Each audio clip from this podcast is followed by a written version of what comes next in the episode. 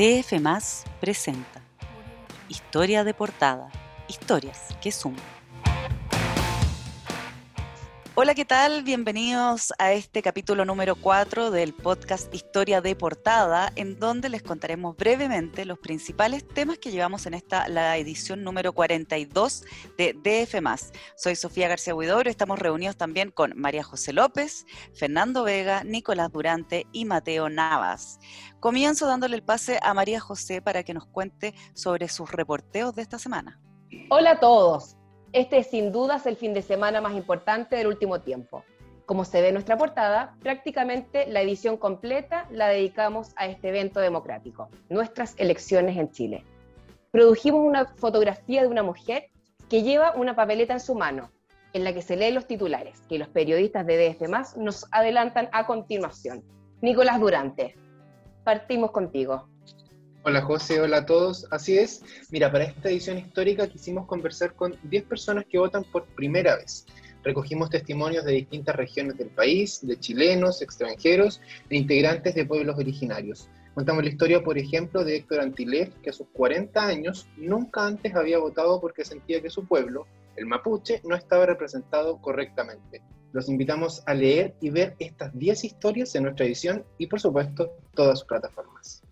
Está buenísimo ese tema. Ya, ahí tenemos que verlo y tiene video, tiene fotos, harto fiche multimedia. Sofía, tú hiciste un recorrido por el Palacio Pereira.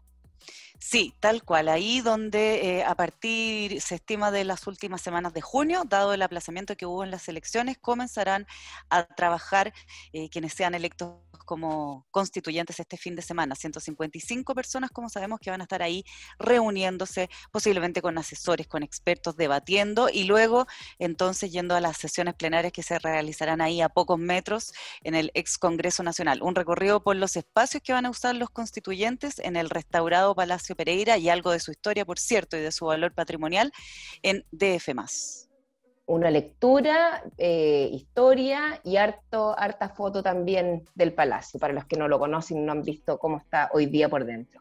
Mateo, Mateo reportió y llegó, llega con unas cifras bastante importantes y novedosas, ¿cierto? Fue difícil, pero lo logramos, sí, mira brigadistas, encuestas, capacitaciones, aportes directos y más. En todas esas cosas los partidos políticos gastaron parte de sus fondos para las elecciones de este fin de semana. Investigamos cuánto gastó cada, colectividad y a qué lo destinaron. Luego de revisar planillas de transparencia, podemos decir que en total los partidos desembolsaron más de 8.700 millones de pesos entre enero y marzo de 2021. Todo esto para alcanzar los mejores resultados para este domingo en la noche. Atentos ahí entonces a esos números. Y Feña Vega nos adelanta un poco cómo se viene el ecosistema político de ahora en adelante. Este lunes Chile amanecerá en un nuevo escenario político. Habrá ganadores y perdedores.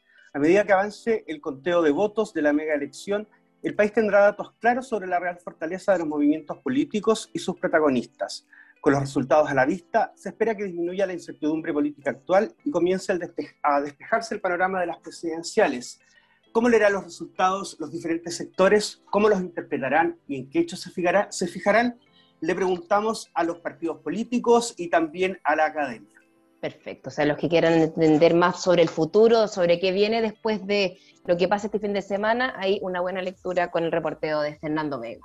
Marcelo Soto no nos pudo acompañar hoy día, pero él conversó con los creadores de Comando Jungle, que es un espacio de debate que combina también la información con el humor y aquí vaticinan los resultados de estas mega elecciones. Bueno, el nombre de este bloque que armamos en DF más con contenido electoral no fue elegido al azar.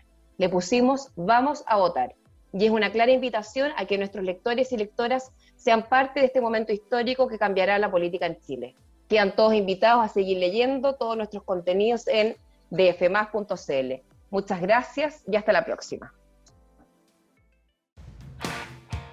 Historia de portada, historias que suman, fue presentado por DF.